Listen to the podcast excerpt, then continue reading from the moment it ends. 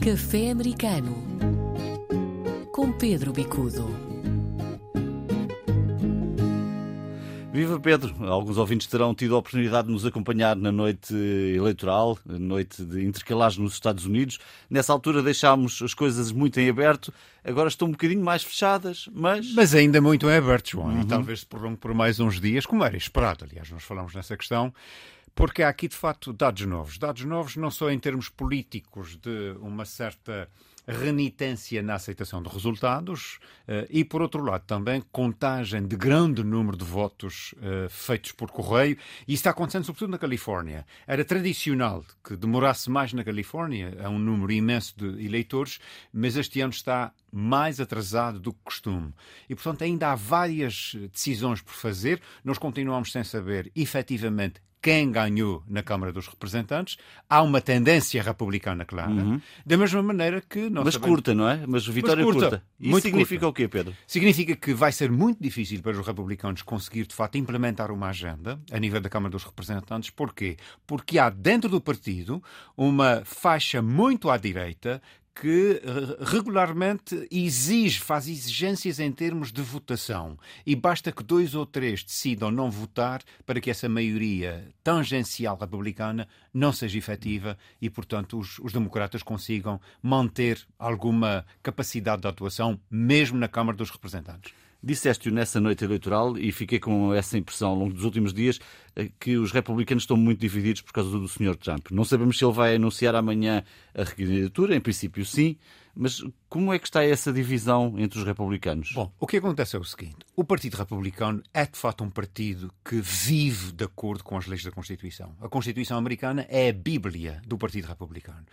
Ora, Trump veio baralhar as cartas todas e de alguma maneira criar não uma ideologia, mas até certo ponto ser eco de um descontentamento generalizado e dar voz a um certo, uma certa forma populista de estar na política americana que foi nova, que trouxe grandes consequências e que continuará a trazer. Agora, isso significa que Trump tem capacidade de vir a ser candidato à presidência?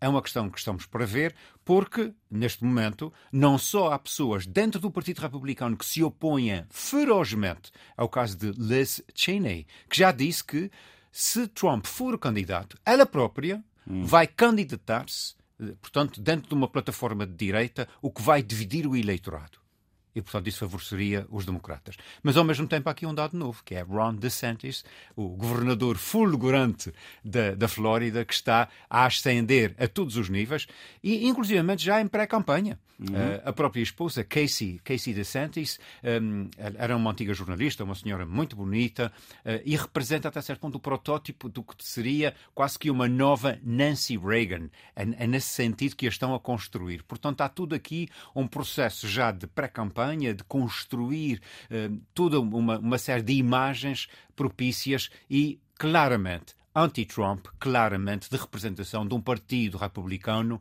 ponderado, capaz de ser eleito e capaz de governar. Hum. Os portugueses, como é que desempenharam nestas eleições?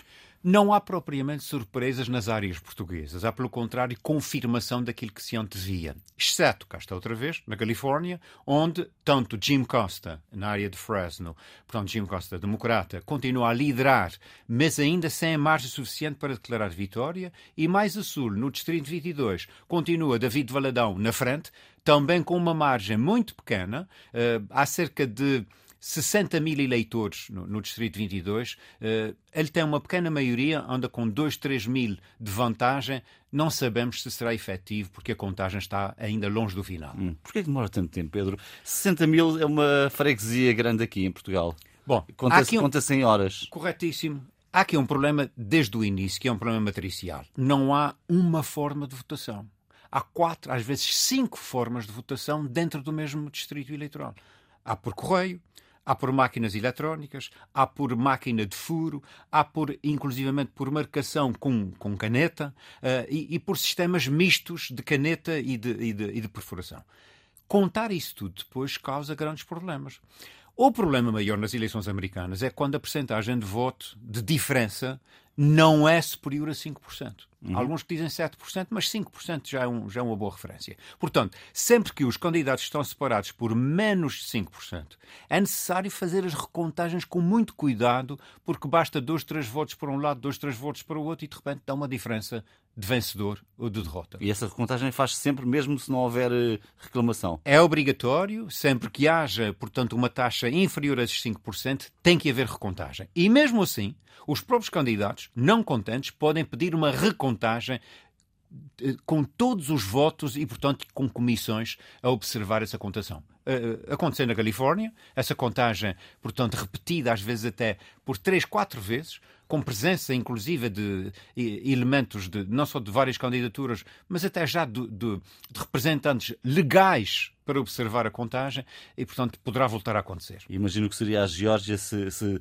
se, se dependesse da Geórgia para decidir o Senado, já não é o caso. Não é? Já não é o caso, felizmente, e aliás, todas as vezes que é declarado um vencedor, eh, é mais uma vitória, uma vitória da democracia. E eu creio, João, que esta é a grande vitória. Nós estávamos aqui com receios que houvesse desmandos, que houvesse desacatos, que houvesse impedi impedimento de, de resultados. Felizmente não aconteceu.